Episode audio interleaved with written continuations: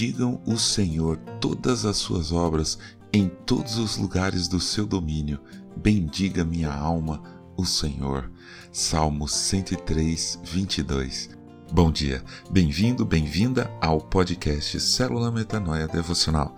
Vamos começar o dia alinhando nossa mente com a mente de Cristo. Há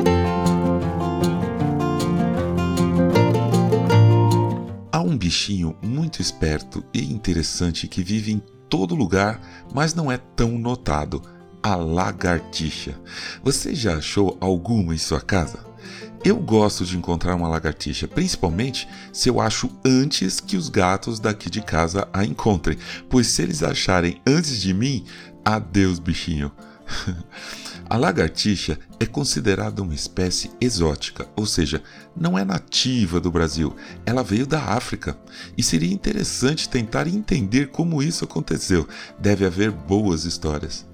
Uma dica: não tente pegar uma lagartixa pela cauda, pois ela soltará a cauda na sua mão e sairá correndo. Eu sei porque eu já fiz isso sem querer. Mas sabe o que é legal? A cauda regenera rapidinho e em poucos dias a lagartixa fujona já terá sua cauda inteirinha. Mais legal seria se nascesse uma lagartixa da cauda que ficou na minha mão, mas isso não acontece, nem adianta tentar. Outra coisa boa da lagartixa é que ela se alimenta de aranhas, besouros, traças, moscas e mosquitos, podendo até, se a gente der sorte, comer uma ou outra baratinha. Enfim, lagartixa é legal. O livro de Provérbios, no capítulo 30, lista quatro coisas pequenas que são mais sábias que os sábios, e a lagartixa é uma delas. Ouça: a lagartixa que se pode apanhar com as mãos, mas que se encontra até nos palácios dos reis. Provérbios 30, 28. Isto é, a sabedoria que o livro ressalta é representada pelo fato de que a lagartixa, mesmo sendo de fácil captura, um ser pequeno e frágil, entra em qualquer lugar. Habita até nos palácios, ela transita em todos os ambientes. O apóstolo Paulo também era assim. Para propagar o evangelho, ele transitou em todos os ambientes: judeus, gregos, escravos, romanos. Ele escreveu aos Coríntios, no capítulo 9 da primeira carta, que, sendo livre de todos, se fez escravo de todos, a fim de ganhar o maior número possível. Para os judeus, se fez como judeu.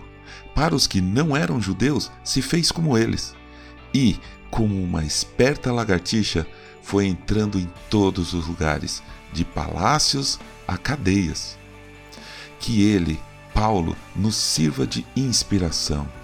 Ele escreveu: Fiz-me fraco para com os fracos, a fim de ganhar os fracos. Fiz-me tudo para com todos, a fim de, por todos os modos, salvar alguns tudo faço por causa do Evangelho, para ser também participante dele. Amém.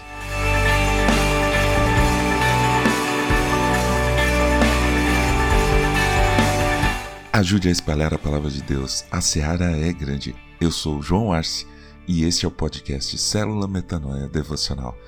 Que Deus te abençoe e te guarde com muita saúde e paz nesse dia que está começando em nome de Jesus. Amém.